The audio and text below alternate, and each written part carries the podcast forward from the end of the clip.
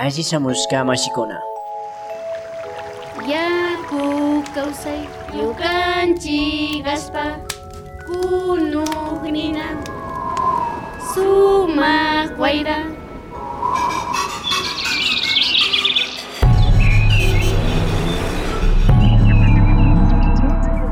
Minga por la Pachamama, una ventanita entre el campo y la ciudad.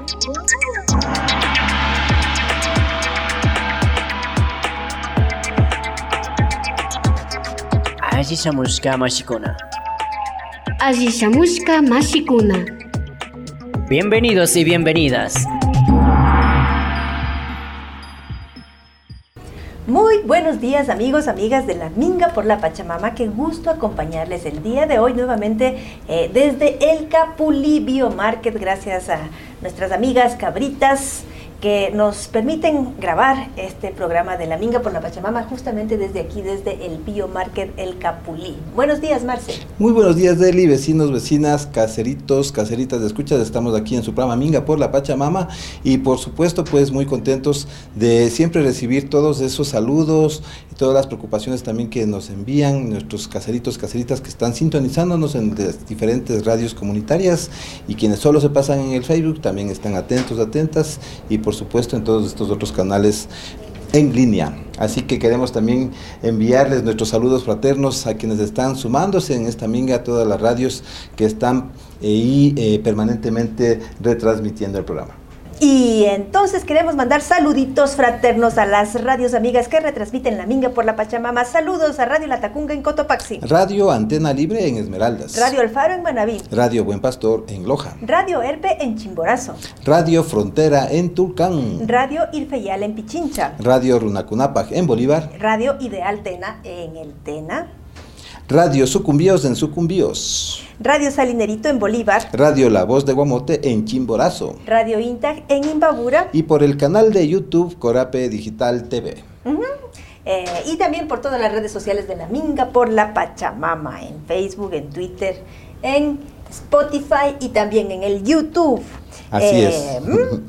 Y bueno, saludos fraternos a todos quienes están tras las cámaras, ¿no? En eh, Cabina Master en Corape, a Paul Salas, Felipe Mosquera, en el sonido Adrián León, y ahora que nos está acompañando eh, tras las cámaras desde el Capolí, a María Rosa Camacho. Qué bonito, oye, qué bueno, le, eh, en este espacio, eh, con la novedad de que ha sido el día de las personas que se dedican a cuidar la, la, la lactancia materna, te cuento. ¿Ya? ¿Qué te parece? Y, y a propósito a de ese día, pues mira qué coincidencia. Ajá. Vamos justamente a abordar el tema de la lactancia materna y vamos a estar acompañados pues una compañera que eh, nos hemos conocido ¿no? en estos espacios en donde le pensamos ¿no? a este buen comer, cómo garantizar un derecho ¿no? de la lactancia en estos espacios y bueno, eso vamos a conversar el día de hoy. Así que amigos, amigas, bienvenidos, bienvenidas a esta ventanita entre el campo y la ciudad.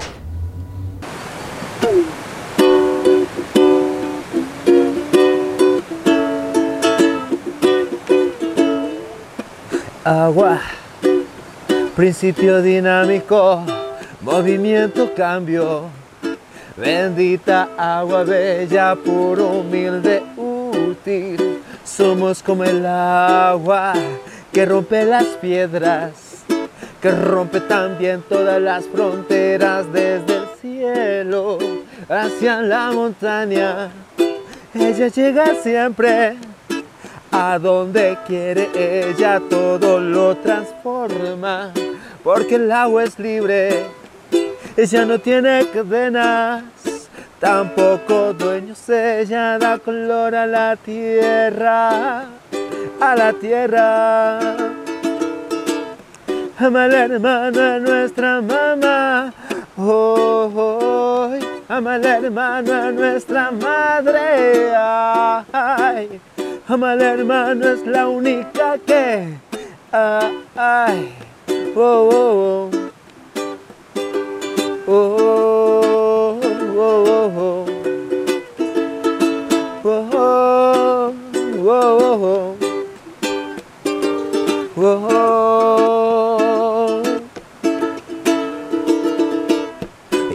sereno de la mañana te encuentro y cada día vas cambiando formas, dando colores, dando vida donde vas. Espejo natura del cielo, de las estrellas del gran sol y del rostro del universo. Eres la misma de sol a sol. Yo no quiero encadenarte, yo no te quiero encerrar, yo no quiero embotellarte. Eres libre de verdad.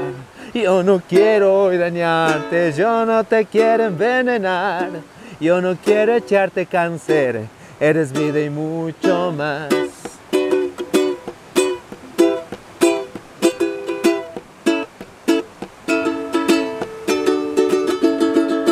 Somos, somos como el agua que rompe las piedras, que rompe también todas las fronteras desde el cielo hacia la montaña.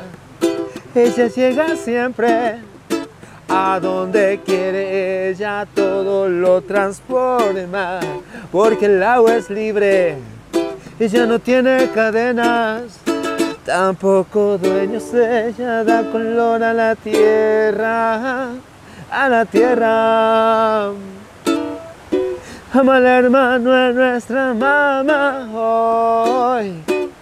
Ama al hermano es nuestra madre. Ay. Ama al hermano es la única que hay. Esta canción salió desde el contacto con el agua, desde las vivencias con mi papi Lucho, que me ha contado bastante sobre el agua y porque necesitaba esa conexión y necesita esa conexión con los elementos. Entonces el agua es uno de los elementos de la vida y estoy en esa búsqueda y manifestación de mi sentir con estos elementos de la vida. Muchas gracias. Gracias. Chao, soy Paul Tierra. Estás escuchando Minga por la Pachamama. Y bueno, se sigue sumando el equipo de la Minga por la Pachamama aquí en el Biomarket El Capulí. Y muy buenos días, ¿cómo así por aquí? ¿Con quién tenemos el gusto? Bueno, un saludo a toda la gente que nos escucha. Tiene Cabascango de Acción Ecológica. Me dijeron que iban a estar aquí conversando un tema súper interesante en el Capulí y me vine también a comprar mis golosinas que venden aquí en el mercado y dije, quiero aprender más sobre este tema de la lactancia materna y sobre eh, las diferentes iniciativas que existen hoy en el país en ese tema y qué lindo tenerte Emilia y conocer de cerca esa temática. Chévere, ¿no? Porque justo como les decíamos, amigos, amigas, el día de hoy vamos a estar con eh, una compañera que conoce mucho sobre este tema de la lactancia materna. Muy buenos días, ¿con quién tenemos el gusto? Muchas gracias Eli, gracias Marcelo, gracias a la Minga y a todos quienes están detrás de este programa de, radio. Muchas gracias por el espacio. Mi nombre es Emilia López, yo soy enfermera neonatal. Eh, me especializo en lactancia materna, soy consultora internacional certificada en lactancia materna. Esta es una especialidad que tenemos los profesionales de salud. Eh, en el Ecuador apenas llegamos a 20 eh, profesionales a nivel nacional, al, muy pocos en Quito, más profesionales en Guayaquil y en Cuenca. Eh, esperamos que cada vez seamos más, así que estoy muy contenta de que me hayan invitado el día de hoy, hayan eh, tomado en cuenta este espacio y sobre todo eh, cuando empezamos a hablar de alimentación, quizá tienes la idea de un bebé cuando ya empieza a comer sólidos, pero ¿qué pasa antes de eso? Y es la lactancia y pues este es el inicio de, la alimentación y creo que es importante hablarlo en todos los espacios, promoverlo y gracias simplemente por, permitirme estar acá. Muchas gracias por venir, por darte este tiempito en realidad para conversar con nosotros y para que conversar también con toda la audiencia de la Minga por la Pachamama. Entonces, ¿no es cierto? Cuando llega un bebecito al mundo, ¿no? ¿Qué momento más? ¿Qué será de decir? No sé, que llegue ese- esa persona tan chiquita, tan indefensa. ¿Viste que dicen que los bebés no, los bebés humanos no son como los bebés, bebés de las otras especies de animales, sino que son así bien debiluchos, ¿no? O sea, que no pueden sobrevivir. Eh, sin el apego, sin la protección del, de la mamá, de la familia, de un alguien más, ¿no? ¿Es, es cierto eso? Claro que sí. Bueno, eh, nosotros como especie mamífera somos pues la, la, más avanzada, tenemos esta corteza prefrontal en nuestro cerebro que nos hace lo que somos, el, el, ser humano es pues la, la especie que eh, se podría decir eh, pre prevalece o, o, domina quizá el resto de las especies, pero no, no por ello somos muy fuertes o muy independientes. Nosotros al nacer somos la especie más dependiente, sin embargo no somos tan débiles, ¿no? Para nada, nosotros eh, somos bastante fuertes, un, un, recién nacido puede sobrevivir un mes únicamente tomando agua, con ¿Ah, la cantidad ¿sí? de reservas que tenemos, por eso cuando vemos estas historias súper tristes de bebés abandonados y que todavía tienen vida o quizá en el, en el terremoto, no sé si vieron, uh -huh. en el último terremoto que hubo que encontraban bebés, pues que sobrevivían o recién nacidos, claro que sí, por, por la reserva que tenemos. Entonces, de hecho, somos una, una especie súper fuerte, pero somos una especie que quizás se nos subestima mucho cuando somos bebés. ¿Y a qué voy con la subestima, eh, subestimación? Que eh, decimos que los bebés no saben comer, o no saben dormir o nos da pánico de que tal vez no puedan respirar cuando estas cosas son súper instintivas y nosotros somos súper fuertes y vinimos al mundo a sobrevivir. Eh, de hecho, un recién nacido que tal vez tuvo una transición no muy adecuada al nacer, tiene una gran posibilidad de, de, de, sobrevivir cuando va a una UCI neonatal, cosa que no pasa en el adulto. Entonces, eh, mm. la, la, mortalidad en una UCI neonatal, de hecho, no, no tiene tasas muy elevadas, a menos que sea un, un recién nacido que esté muy, muy comprometido. Pero nosotros somos súper fuertes. ¿Y por qué les digo esto? Porque a veces tenemos tantos miedos con los bebés que tal vez empezamos a, a hacer cosas que eh, realmente pueden no ir muy alineadas con la parte natural, como tal vez no está comiendo suficiente y empiezo a darle fórmula, eh, tal vez eh, estoy haciendo algo mal porque eh, o, o, le sobreabrigo porque tiene las manitos frías y entonces creo que tengo que sobreabrigarle cuando tal vez el recién nacido tiene sus formas de decirnos. Entonces la verdad es que nosotros somos bastante fuertes, vamos a buscar respirar, vamos a buscar comer, vamos a, a dormir y vamos a buscar contacto físico para sobrevivir. Entonces como todas las especies, después de parir la hembra, pues va el cachorro, busca y, busca el, lugar más calientito en el, eh, en el seno de su madre. Eh, y es ahí donde pues empieza todo, todo este vínculo y esta, esta um, capacidad de nosotros luego de poder relacionarnos entre, entre nosotros mismos eh, se fundamenta mucho en este momento de, de, de, complejidad al nacimiento. Entonces, nuestros recién nacidos van a buscar todo para sobrevivir. Comer, dormir, Exacto. respirar y contacto físico para sobrevivir. Emi, eh, cuando tú nos conversas, ¿no? Y cuando también eh, hablamos entre nuestros familiares, creemos que el tema de la...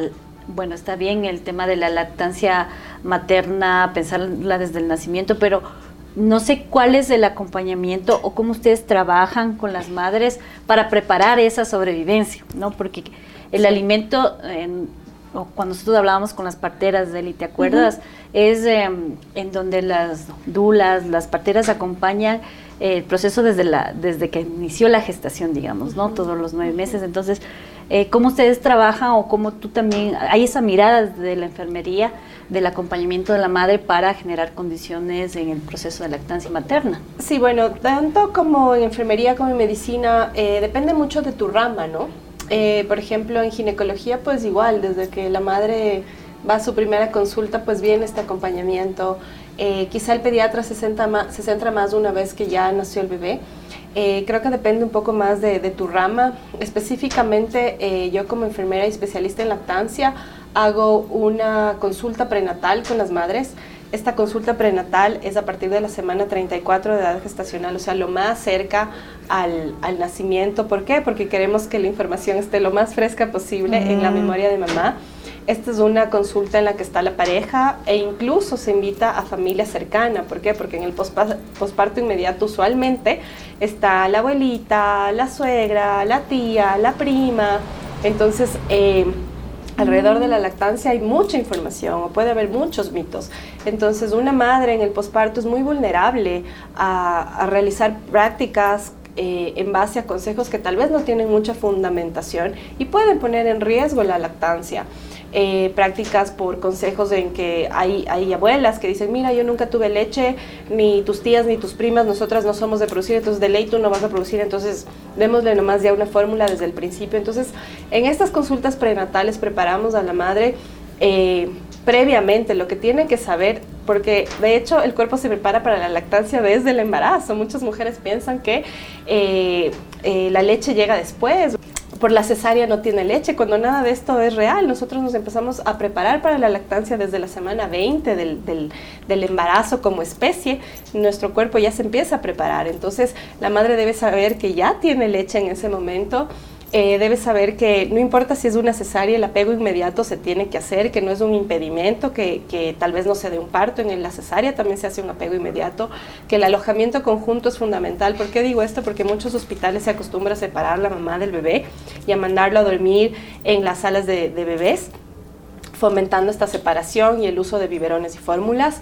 Entonces, cuando las madres tienen esta información previa, eh, se augura una, una mejor lactancia. Yo sí puedo asegurar que el 95% de mis pacientes que hemos tenido una consulta prenatal han logrado lactancias que van muy bien desde el principio porque tienen esta información porque saben que la lactancia va a ser muy demandante, que van, que van a necesitar apoyo de la pareja, de la familia, que el, primer día, la primera noche va a ser cansada, el bebé va a demandar bastante y que todo poco a poco va a ir cambiando, pero con esta información previa, pues las, las, las madres y las familias pueden tomar una mejor decisión en cuanto a la alimentación de sus bebés desde el primer momento. Porque el tema este de que somos mamíferos, ¿no ve? Es interesante entender mamíferos porque tomamos la leche materna, porque, ah, porque mamamos. ah, ve.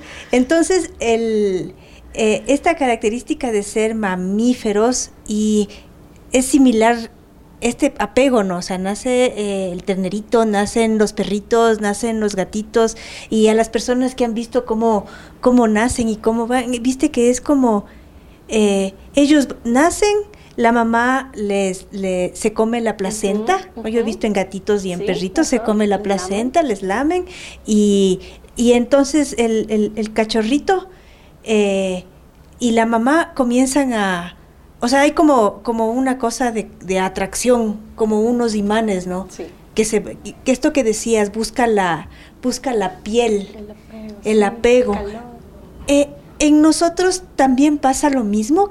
Y, pasa, sí, pasa exactamente igual y es maravilloso.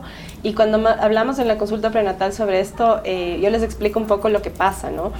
Eh, el bebé o la bebé viene de un ambiente cálido, eh, bueno, cálido, rodeado, que no está protegido, protegido en, el agua. Escucha, claro que escucha, claro que escucha, escucha el latir del corazón de su madre, el latir de, em, el flujo de sanguíneo a través de la aorta, por eso cuando los bebés les haces eso es muy usual y eso es porque pasa el flujo sanguíneo de la aorta, entonces los bebés se calman y se tranquilizan porque eso ya viene desde el útero, reconoce la voz del padre, eh, reconoce sonidos, si tú le cantas, si tú le hablas, eh, cuando estás embarazada, pues esas, y, sigues manteniendo ese proceso en el posparto, los bebés lo reconocen y, se tranquilizan y pues tienen momentos muy lindos. Volviendo al tema del apego, em, el mejor lugar para hacer la transición de la vida intrauterina a la extruterina es el pecho de mamá. Entonces hay muchas prácticas de cortan el cordón, sobre todo en cesárea, y no le vuelven a ver en dos, tres horas. Eso es un riesgo para la lactancia, es un riesgo para la madre, porque nosotros como, como especie mamífera tenemos estos instintos de reconocer a nuestra cría, de que la hembra reconozca a la cría. Entonces cuando eh, la madre eh, da luz, ya sea por, por parto vaginal o sea por una cesárea, y tiene este encuentro con su bebé, y, y, lo mira y lo huele y le toca y le ponen sobre el pecho de su madre, hay, una, hay un cambio muy extremo en el cerebro de la mamá. Una mujer que es madre, su, su cerebro que es plástico como el tos, pues, pues cambia un cerebro de mamá que va a ser mucho más protectora, se va a sentir mucho más segura. Yo hago muchísimo énfasis en lo del apego porque, claro, te da mucho susto de cómo le cojo, cómo le cargo, cómo le doy de lactar, cómo le cambio el pañal, es tan suavecito, se me va a caer toda esa seguridad se va desarrollando con el contacto, con el apego. Entonces una madre se ha demostrado que mientras más tiempo pasan alejados de sus bebés, estas madres son mucho más inseguras después, se sienten mucho más nerviosas, tienen mucho más problemas con la lactancia. Entonces en el apego inmediato al nacer es un reconocerse el uno, a otro, el uno al otro, se da un enamoramiento, hay neurotransmisores en el cerebro de la madre y del bebé que hacen un clic que protege la especie. Entonces la hembra mamífera reconoce a su cría y le va a permitir desarrollar actitudes y hormonas maternizantes que se les conoce. Entonces, este, este apego le favorece muchísimo a la mamá. Ahora al bebé. Eh, hay que pensar en el alimento, o sea, como cómo estamos nosotros también eh, como mujeres pensando eh, brindar todos los elementos que requiere para el crecimiento y luego también para que tú vayas siendo esa, ese, esa especie o ese animalito que le está brindando las la mejor leche, le está brindando las mejores condiciones. Bueno, en cuanto a esto, eh, primero tenemos que eh, hablar de desnutrición crónica infantil, que es lo que estamos eh, tratando de, de, disminuir los porcentajes y se considera la brecha de los primeros mil días. Los primeros mil días inician con el embarazo. Entonces, eh, aquí necesitamos trabajar mucho en la política pública, en lo que estamos haciendo a nivel público, a nivel privado, con las madres embarazadas. Eh, si están recibiendo hierro, si están recibiendo ácido fólico, si están recibiendo vitaminas, cómo se están alimentando. Como tú dices, una, una alimentación no puede ser basada en salchipapas para nadie, mm. menos para una mujer embarazada. Entonces yo creo que ahí eh, es muy importante que estos espacios se den, que eh, estamos eh, trabajando, eh, por suerte, con algunos organismos nacionales e internacionales también, organizaciones en este tema de la desnutrición crónica infantil, justamente fomentando em, un, mejor, una mejor guía para las mujeres embarazadas, ¿no? Entender la diferenciación entre, comer sano, ¿sí? A comer lo que, pues, me pase el hambre, básicamente. En el tema del embarazo, pues em, todo lo que la madre come, pues es lo que va a, formar a su, a, su, a su feto, futuro bebé. Entonces sí es un tema de hacer mucha conciencia al respecto, ¿no? Em, en cuanto al tema de la lactancia, bueno, perdón, todo lo que una madre come o toma se hace leche materna. La leche materna se hace a partir de nuestra sangre, es un fluido vivo, es un fluido cambiante, por eso la leche materna de cada mujer y de cada mamá es única. Em, así que, eh, haciendo como un paréntesis ahí, siempre yo les digo que todas las lactancias son de éxito, así le hayas dado una semana, tres, tres meses, seis meses, un año, tres años, cuatro años, porque lo que le diste a tu bebé en ese momento no, no se vuelve a repetir y ni siquiera otra persona en el mundo le va a poder haber dado. Entonces, volviendo al tema de la alimentación, todo lo que una mamá coma o tome se hace leche materna. Una madre tiene que estar en una situación muy extrema de desnutrición para que la calidad de la leche se vea afectada. Entonces, em, si es una madre de, clase media con una alimentación regular tres veces al día, que se hidrata, pues esa leche pues va a estar muy, muy, muy, muy bien con todos los nutrientes. Como les digo, tiene que ser una madre que realmente está en una condición de pobreza extrema y de desnutrición importante como para que esa eh, leche se vea afectada. Y en general, pues en la lactancia es probar y ver qué pasa. A veces les dicen, no, no, no comas frijol, no comas brócoli, que te da gases y eso le da gases al bebé. Es una probabilidad que no vamos a saber sino hasta que la madre lo consuma. hasta que lo pruebe. sí, hasta que lo pruebe. Hay mamás que nunca cortan nada, comen saludable y los bebés nada, su digestión todo va muy bien. Y hay bebés que eh, la empiezan a pasar un poco mal y hay que revisar la, alimentación de la madre e ir como regulando un poquito, mm. viendo que quizá los lácteos usualmente suelen ser un poco más pesados para todos en general y entonces eh, la madre que consume mucho, mucho queso fresco o mucha leche entera, usualmente son bebés que tienen mucho más gases. Una vez que eliminamos eso por un tiempo, de la alimentación, pues los bebés mejoran y los bebés van creciendo, la mamá retoma su alimentación y los bebés ya toleran. Así que eh, en general es, es, probar y ver qué pasa, pero la recomendación es, es, la misma, creo que para todos comer saludable y variado, porque todo lo que comen o toman se hace leche materna. Cuando empiezan alimentación complementaria, las papilas gustativas de los bebés tienen un recuerdo de lo, todo lo que la mamá comió, porque la leche va tomando sabores de la alimentación. Entonces, si quieres que pues el bebé te reciba de todo, pues tú tienes que comer de todo y saludable. Mm, maravilloso. Para que no se hagan melindrosos, como dicen las abuelas. Exactamente. sí, se hacen melindrosos, pero las mamás no comen que las cebollas, no sé qué, entonces no las babas tampoco van a comer nunca. Sí, sí, es muy cultural. Ya entendemos por, porque mi mamá dice, ¿no ves? Está igualito vos, no comes cebollas. es que es hijo tuyo. Entonces, no ha sido eso, ¿no? No ha sido tan eso. no, más bien es este, ¿cómo les vamos enseñando, no? Ajá. En realidad, las mamás a los hijos, desde que comienzan, desde que están, desde el primer día que llegan a ser, ¿qué es? El, el, Embrión. el embrión. El embrión. El embrión. Vea qué interesante. ¿Y qué les parece si vamos a un corte eh, y seguimos conversando de este maravilloso, yo diría hasta incluso mágico alimento que es la leche materna? Así que venimos en un ratito con más minga. Estás escuchando Minga por la Pachamama. Y regresamos a este espacio de la Minga por la Pachamama que estamos eh, desarrollando este tema de la lactancia materna.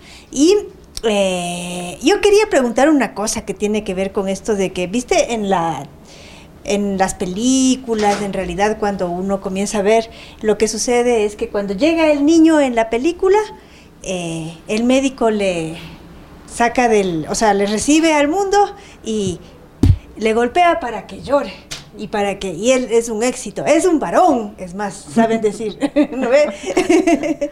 Eh, este tema de cómo esto de recibir, ¿no? De llegar al mundo, de hablábamos de un espacio de contención y llegar al mundo y que el primer eh, gesto de la humanidad del doctor además sea un golpe y que el niño llore. ¿Es verdad? ¿Funciona? ¿No funciona? ¿Qué pasa con esta especie mamífera de los seres humanos y los seres humanos? La especie mamífera, pues, eh, lo primero que tiene que recibir es amor, ¿no?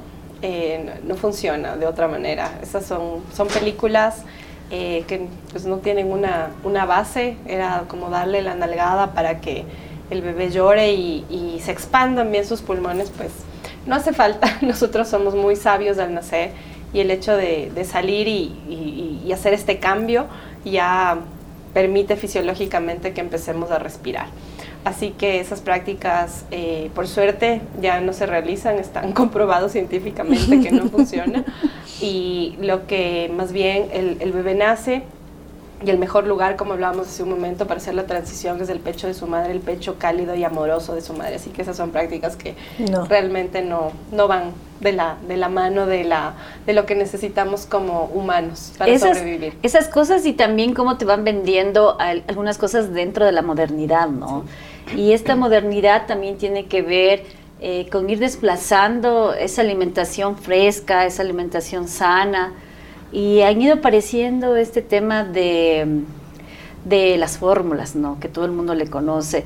Y yo creo que hasta hoy cuando les hacen las- los juicios de alimento a los, a los papás, a los papás eh, creo que la- lo primero que ponen en la lista que tienen que comprarle es la, La fórmula. la fórmula, los pañales, o sea, cómo hemos eh, hecho todo artificial eh, en, esta, en esta modernidad, diciendo que le estamos facilitando la vida a las madres. ¿Qué tan cierto es esto y desde cuándo viene este, este tema de, de las fórmulas, Emi? Bueno, eh, tiene su historia ya un poco más de 100 años, a finales del 1800, inicio del 1900. Henry Nestlé empezó a hacernos el favor de, de ir eh, dañando la alimentación natural, saludable. Empezó a fabricar algo que se llamaba una harina lacteada, que era una mezcla de melaza con otros polvitos, que ya no me acuerdo en este momento. Eh, en un principio esta alimentación se le daba a los, a los eh, enfermos ya que no tenían cura o a los abuelos y poco a poco fue evolucionando esto y se convirtió en un poco la, la fórmula en polvo, ¿no? Eh, se empezó a distribuir estas fórmulas hacia ah, al continente africano y también se empezó a distribuir pues en Europa, en Estados Unidos. Em, ¿Cuál fue el riesgo aquí? Hubo una brecha muy importante en la historia en la que muchas mujeres, generaciones enteras de mujeres fueron influenciados por el marketing de la fórmula. Si ustedes googlean ya van a ver eh, publicidad de 1920, de 1930, de un bebé sentadito en un tarrito de fórmula y el pediatra diciendo, si quiere un bebé gordito y saludable, pues uso esta fórmula eran fórmulas infantiles que apuntó mucho a la clase media y clase alta, entonces la clase baja empezó a ver que, claro, el rico alimenta con eso a sus hijos, seguramente es bueno, ¿no es cierto? Pero, eh, ¿qué empezó a pasar en países en vías de desarrollo donde no utilizaban agua potable, por ejemplo? Mm. Entonces los niños empezaron a morir por cientos. Para 1970, como para cortar un poco la historia, sale un informe que se llama The Baby Killer, el mata bebés. Eh, The Baby Killer se le conocía la fórmula infantil en, en, estos países en vías de desarrollo porque pues tomaban esto los bebés y los bebés se morían.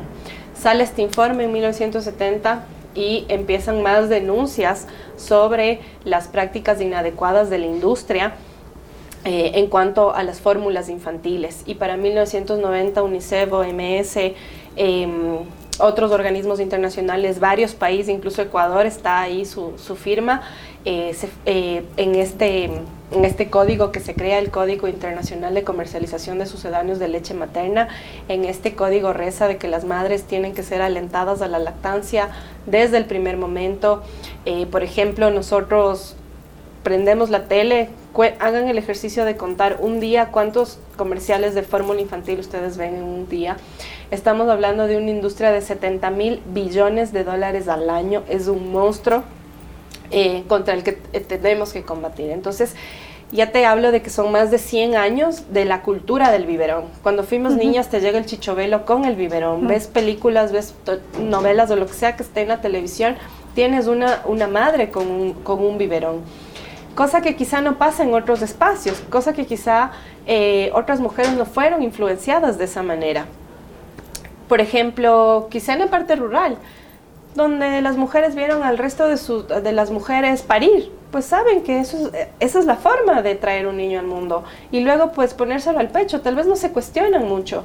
Pero sí pasa mucho en la ciudad y, y de hecho es un riesgo el factor económico porque estás más expuesto a eh, las fórmulas, los biberones y la influencia de que tal vez no vas a tener mucha leche. Como les explicaba hace un ratito, hay, generaciones enteras de mujeres que piensan que no tuvieron leche porque fueron influenciadas por el marketing en esa época que les alentó a utilizar fórmulas infantiles. Entonces ya tenemos un buen tiempo de historia y ya la alimentación eh, a nivel mundial tiene una mella importante por el primer encuentro con el azúcar que viene a ser la fórmula, ¿no? Entonces, sí, hay una influencia importante del marketing que se ha convertido en una cultura, la cultura del biberón, la cultura de la cesárea, que también es una opción, el, dar a luz es una opción, también la lactancia, pero para que las mujeres puedan tomar una decisión en cuanto a estas opciones, tenemos que darles información eh, real y verídica, sin sesgos, sin sesgos comerciales sobre todo.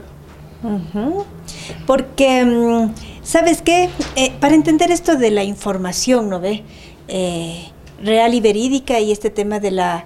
También se habla de, este, de la cuestión de la violencia obstétrica, ¿no? De la violencia que, así como a ese niño que se le da la palmada para que respire, eh, el las mamás en ese proceso también como de la modernidad del hospital, de la sanitización, viene como camufladito, camufladito, como el deber ser una cosa violenta que está ahí detrás, ¿no? Y que tiene relación con este tema de las... Ah, una ¿Tiene relación con este tema del marketing o no tiene? ¿O cómo, cómo es esa relación entre el hospital, ¿no es cierto?, que recibe al bebé, los médicos que hacen su función, eh, y el marketing, que también hace como esta función. ¿Y cómo podría ser una relación más, menos violenta? ¿no? ¿Es posible? ¿No es posible? Claro que es posible. ya desde 1990 se promueve la iniciativa, la iniciativa IAN, eh, los hospitales de amigos de los niños. El Ecuador es pionero desde el 2015 con su estrategia de establecimientos de salud amigos de la madre y del niño basado en esta eh, iniciativa.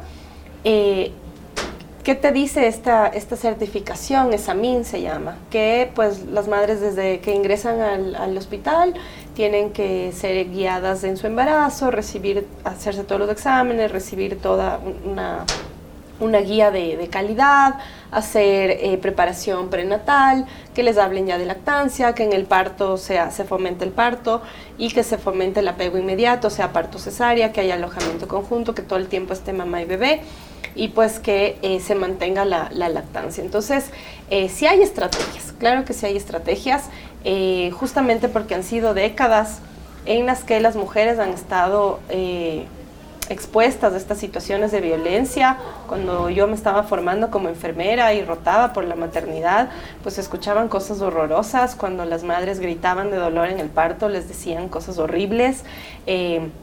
Eh, en esos momentos, en ese momento que tiene que ser tan tuyo, tan cálido, tan tranquilo, tanto de amor, eh, pues las mujeres no, no, estaban siendo tratadas bien. Y pues estas normas y estas iniciativas son las que han ido un poco mejorando esto.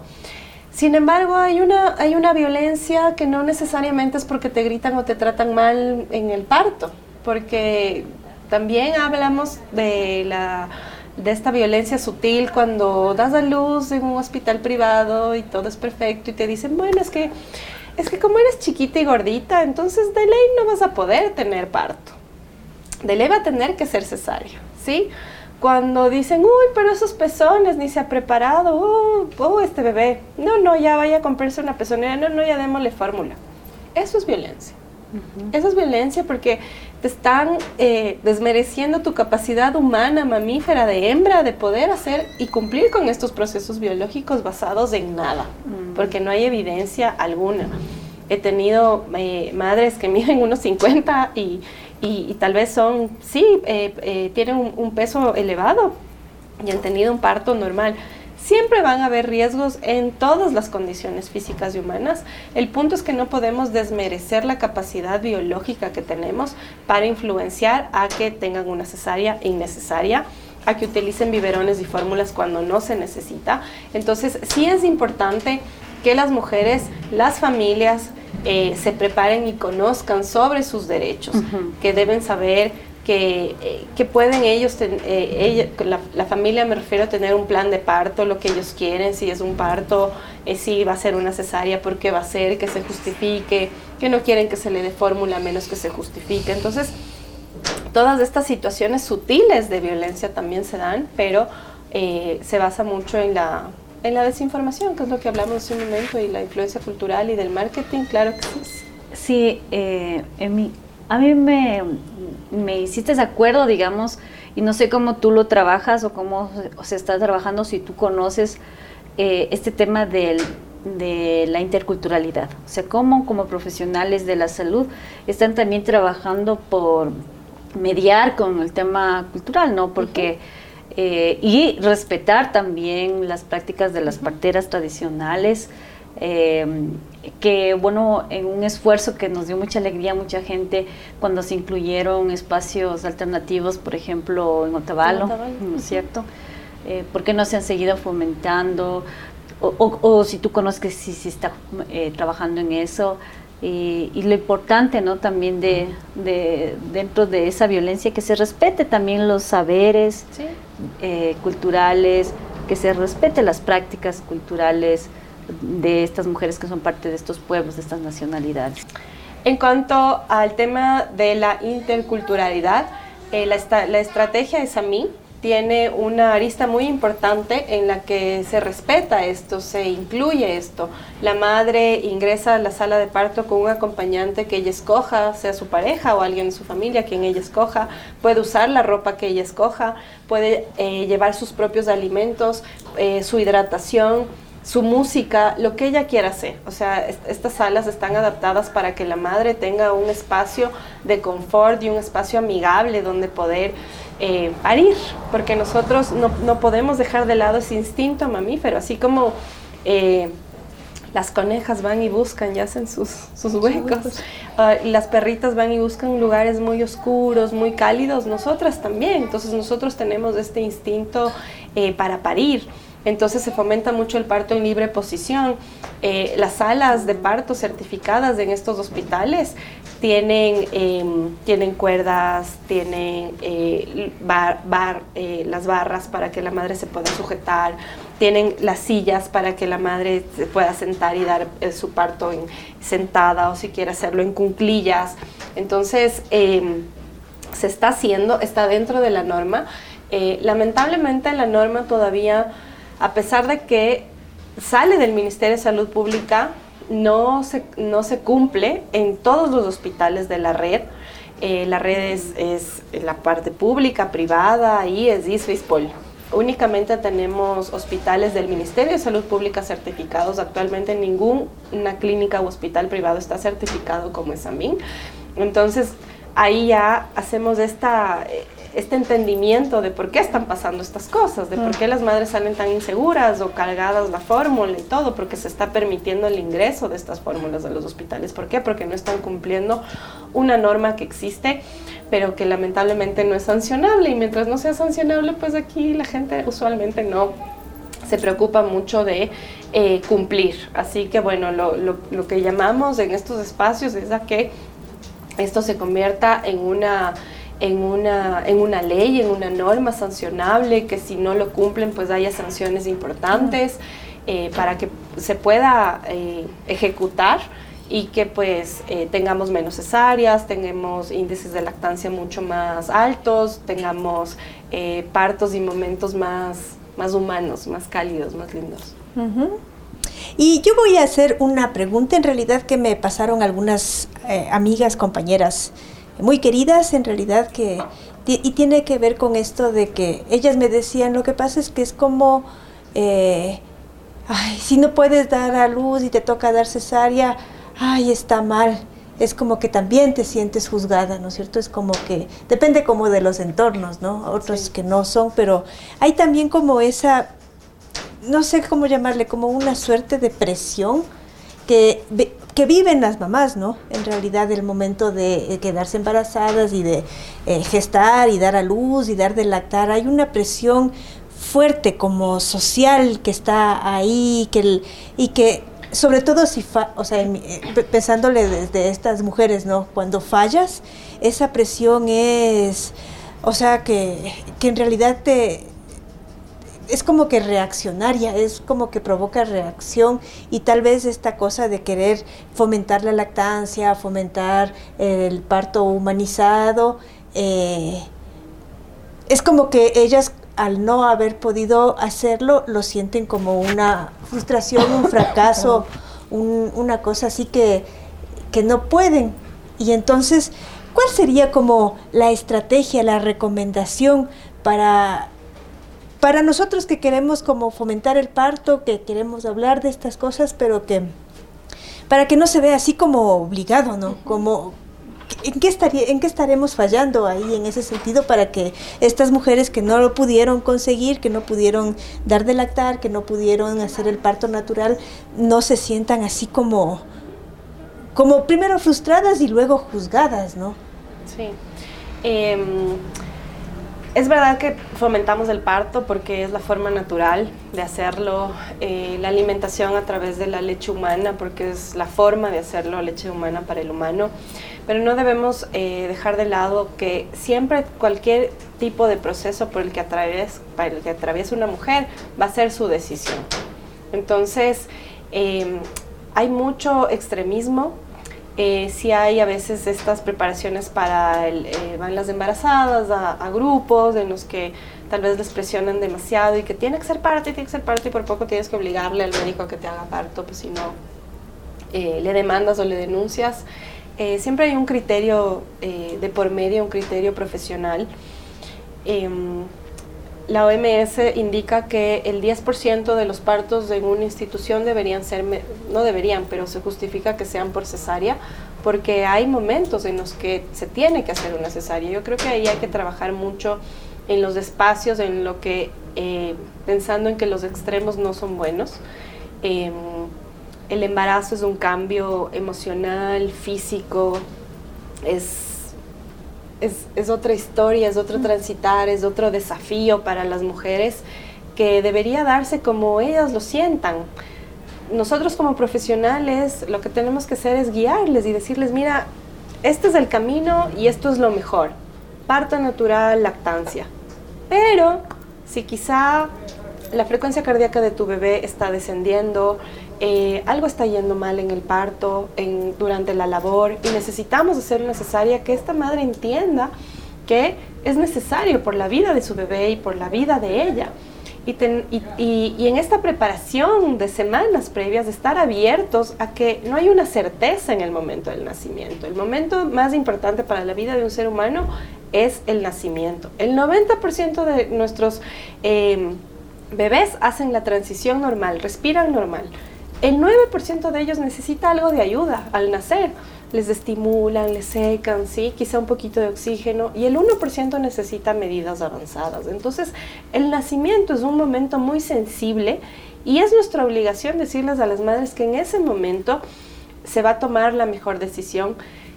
Y también si la madre tal vez no recibió apoyo, le dijeron siempre que el, parto va a ser doloroso, que es terrible, que le contaron las peores historias de terror y ella realmente no quiere porque lamentablemente recibió esta, esta información o tal vez sí recibió la información, le dijeron que es lo mejor, pero a pesar de eso ella desea hacerse una cesárea, pues tiene que ser libre y no tiene que ser juzgada al respecto. Y con la lactancia es lo mismo. Hay mujeres que tal vez se defienden y dicen, bueno, eh, pero mis hijos son súper saludables y son súper inteligentes y yo les alimenté con fórmula y todo bien. Es, esta, esta, posición de defensa, porque tienes este juzgamiento, este señalamiento, eh, porque no sabes lo que pasó con esa mamá, no sabes qué le dijeron en el hospital, no sabes... Eh, si no fue reforzada, quizá, o quizá no tuvo un círculo de contención en el posparto inmediato, que es un momento tan sensible. Entonces creo que es un, es un, trabajo social en el que no tenemos que juzgar al otro y que cada persona es libre de tomar su decisión y que como profesionales lo que tenemos que hacer es darle información certera, válida, no sesgada, no de no vas a poder o por tu talla o tu peso, lo que sea la cesárea, o por tus pechos no vas a poder dar de lactar. No, eso, eso no está bien. Pero si damos una información certera, sin sesgos. Y a pesar de eso, la madre dice, mira, yo quiero una cesárea y decido no dar de lactar, perfecto, está muy bien, porque es su decisión, porque es su cuerpo, es su tiempo, es su espacio y no, no tiene por qué ser juzgada. Entonces sí es importante que nunca vayamos a los extremos en las recomendaciones. Hay que dar la información y quien toma la decisión siempre va a ser eh, la madre. Ya, en este, en este sentido, ¿no? Eh, ¿Cuáles son también las recomendaciones que ustedes dan? Eh, luego del parto, ¿no es cierto?, en el tema de alimentación. Les hacen recomendaciones de dietas alimenticias, em, cómo está esto del consumo de productos frescos, em, en qué condiciones tienen que estar los alimentos en ese sentido. Porque para nosotros es una, es una gran inquietud, decimos el 70% de los alimentos que están en las mesas de los hogares de ecuatorianos son de la agricultura familiar campesina y estamos contentos, decimos que chévere, tenemos soberanía alimentaria, tenemos seguridad alimentaria, pero esos productos están libres de agrotóxicos, eso les afecta, no les afecta a la mamá, eh, ¿cómo trabajamos este tema? Eh, solo pensamos algunas veces de la inocuidad, de, del espacio, que las bacterias, ni sé qué, pero que estamos pensando de la toxicidad que, que tienen muchos eh, alimentos. No sé cómo le trabajan ustedes estos temas. En general, una madre lactante tiene que comer lo que todos debemos comer. Cinco veces al día, saludable, hidratarse mucho. Eh, a una madre lactante le consume entre 300 a 500 kilocalorías diarias dar de lactar es como hacer ejercicio intenso, dos horas diarias, entonces una madre va a bajar de peso, le va a dar hambre, le va a dar sueño, va a sudar, ¿sí? Entonces eh, necesita alimentarse, necesita hidratarse, descansar cuando se puede al principio porque puede ser muy demandante. Eh, pero es comer saludable, o sea, creo que ahí la respuesta es comer saludable. ¿Y cómo se ha visto eh, que la industria sí afecta? Pues ahora muchos las abuelitas dicen, ay, ahora todos los guaguas son alérgicos. Para todos los guaguas son intolerantes. Pues sí, porque ya no tenemos el aire que teníamos hace 30 años, ya no tenemos el agua que teníamos hace 30 años. Entonces, eh, por más que intentemos comer saludable, pues los vegetales que, consumimos tal vez tuvieron este proceso de, de recibir todos estos químicos innecesarios. Entonces, en general, como les decía, todo lo que coma o tome una mamá se convierte en leche materna tiene que ser saludable, mientras más orgánico, mucho mejor. Em, cuando nosotros detectamos problemas en el recién nacido, que tiene gases, no duerme, moco en el popó, sangre en el popó, tiene granos en el cuerpo, le está pasando muy mal, llora todo el tiempo, pues ya estamos hablando de que algo le está pasando a ese sistema digestivo. Y ahí es cuando regresamos a ver a la alimentación de la madre y usualmente lo primero que se suspende son los lácteos y todo lo proveniente de la vaca. Nosotros somos el único animalito que toma leche de otro animalito. Entonces no tenemos la enzima para digerir esa proteína de manera adecuada y entonces puede haber estas reacciones. Y pues una vez que la madre deja de consumir estos productos, el bebé va mejor. Solo en esos casos se hace como recomendaciones. Y a veces no solo es de este tema de lo que viene en la vaca, ¿no? a veces em, los bebés tienen tanta sensibilidad, le están pasando tan mal, su intestino está tan inflamado que pues eh, los especialistas, porque esto ya lo lleva un especialista nutricionista específico en este tema, em, te hace eh, comer eh, arroz pues orgánico, libre de todos estos agrotóxicos de pesticidas, incluso todo, todo lo que esté expuesto a los, a los pesticidas, porque muchas de estas reacciones de los bebés es por lo que está comiendo la madre y pasa a través de la leche materna. Entonces sí es un hecho que, que, hay una influencia. Y cuando nosotros hacemos una recomendación, cuando tenemos manifestaciones en los bebés, pero si el bebé está bien, come, duerme, hace pipí, hace popó, crece, pues y la madre se alimenta saludable, esa es la línea que tiene que seguir. Oye, y pensando, ¿no? Porque venimos de este alimento mágico de la leche materna, de esta, de este elixir de la vida, que es esta, este, este líquido tan maravilloso, y pasar de este líquido tan maravilloso a el primer alimento, eh, ¿qué, es, cómo, ¿qué es lo que se hace? O sea, es, no sé, me pregunto, ¿no veo? O sea, ¿qué puede como, y como, qué puede reemplazar a este alimento tan nutritivo y tan bueno como la leche materna?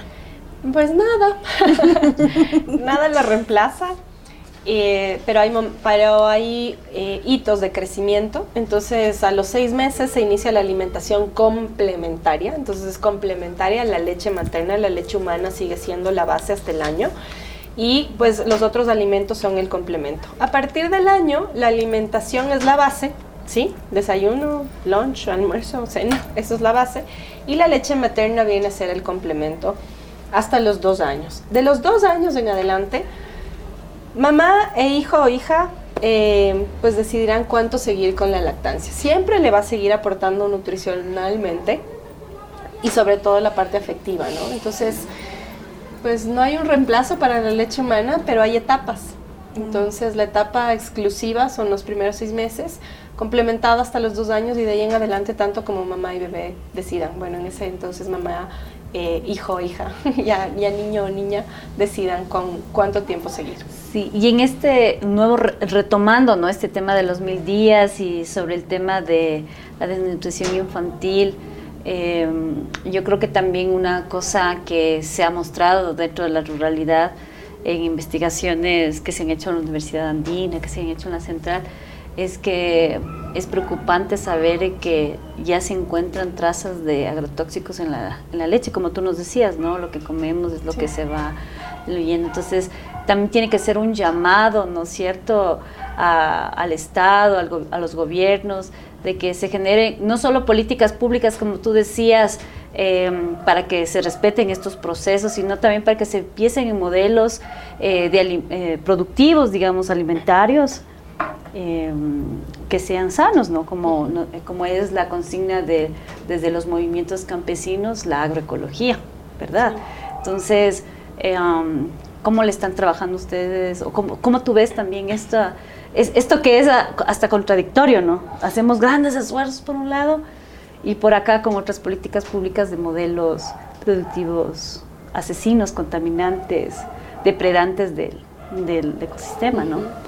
¿Cómo lo veo yo? Como una inconsistencia en el sistema.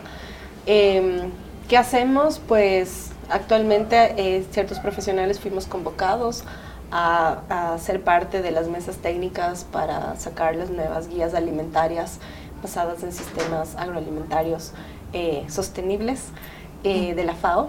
Entonces creo que eso es importante que tengamos en cuenta que podemos involucrarnos en estos espacios como especialistas.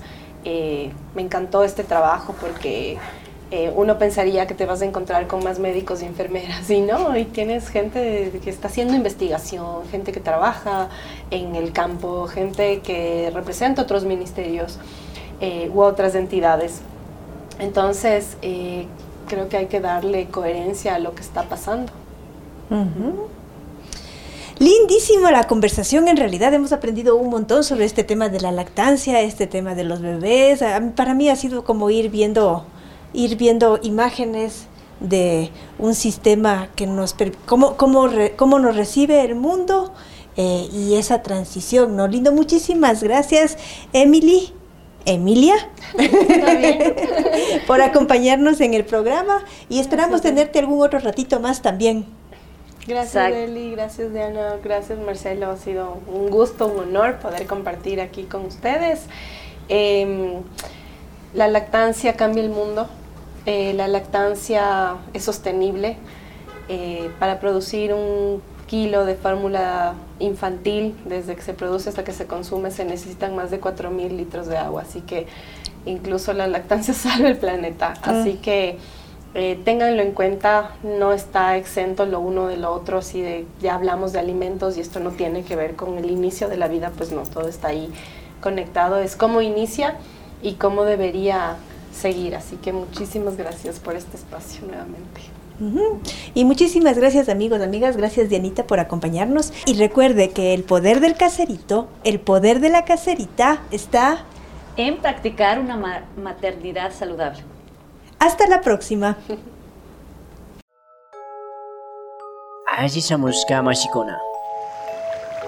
Yaku kausay yukanchi gaspa kunugnina sumak wayra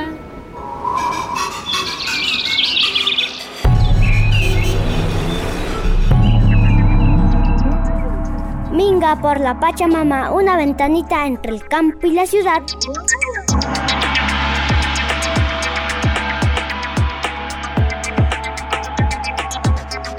Allichamushka mashikuna.